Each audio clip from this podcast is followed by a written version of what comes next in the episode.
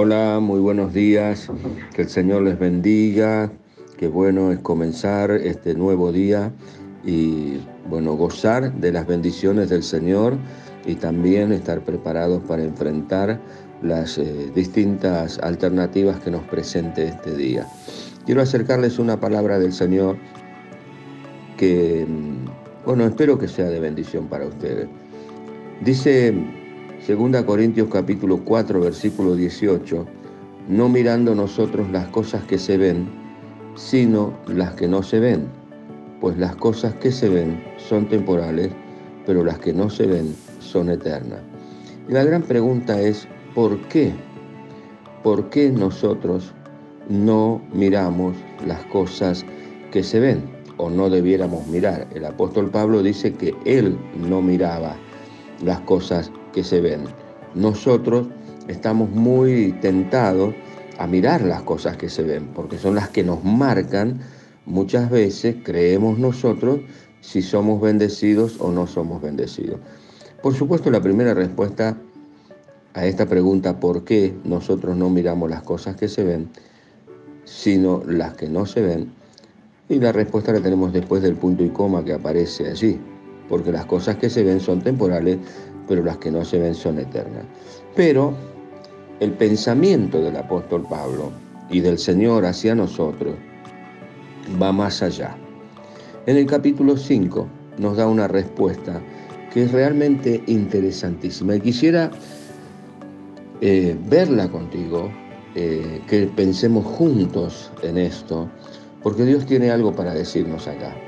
Dice, nosotros no vemos, no miramos las cosas que se ven.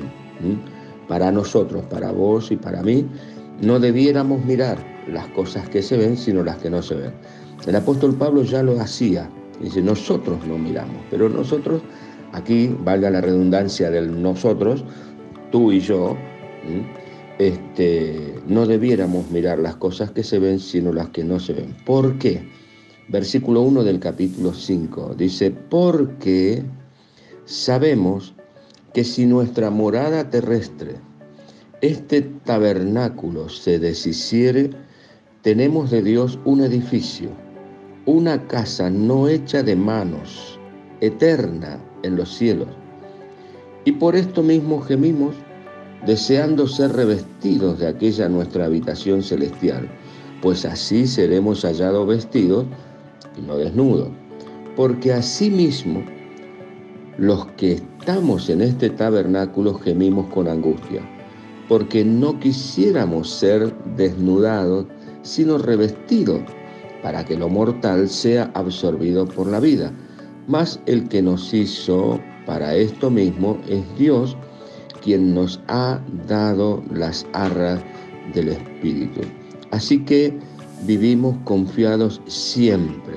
Y bueno, y sigue el relato de la palabra del Señor. Que es interesante porque esto nos habla de eternidad.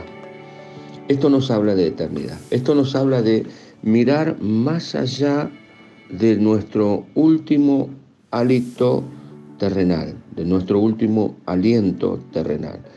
El apóstol Pablo aquí cuando dice, sabemos que si nuestra morada terrestre, ¿qué es nuestra morada terrestre? ¿Qué es este tabernáculo que puede llegar a deshacerse? Evidentemente es nuestro cuerpo.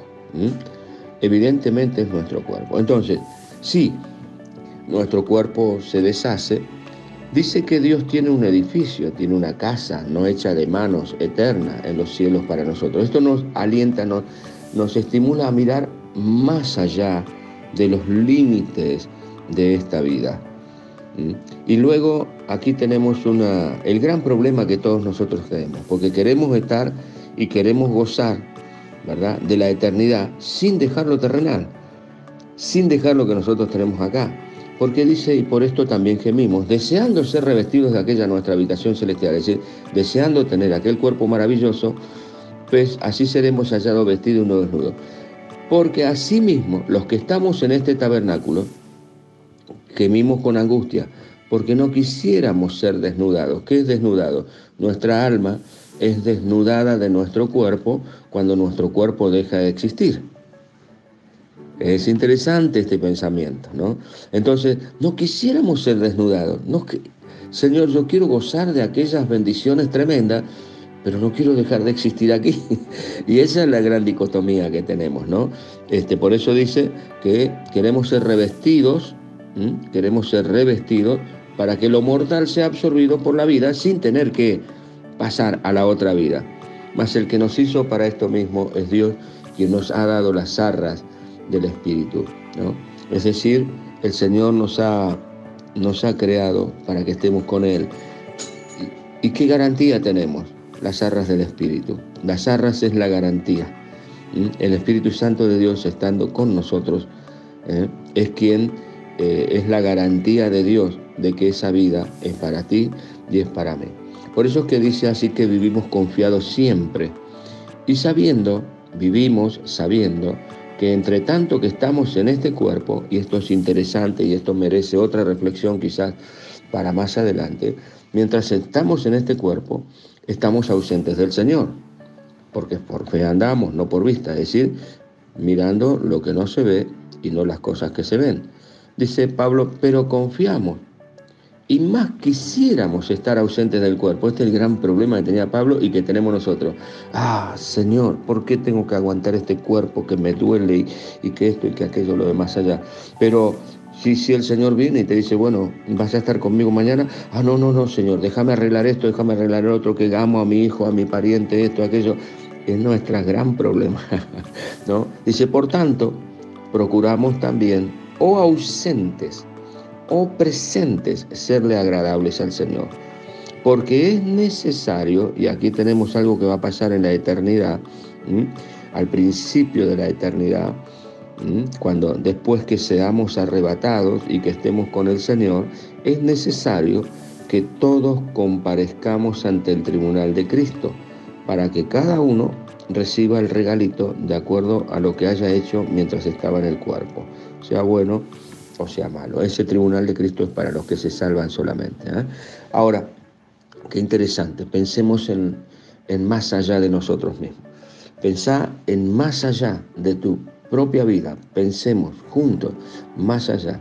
Caminemos no mirando las cosas que se ven, porque las cosas que se ven van a dejar de existir en algún momento, aún hasta nuestro propio cuerpo.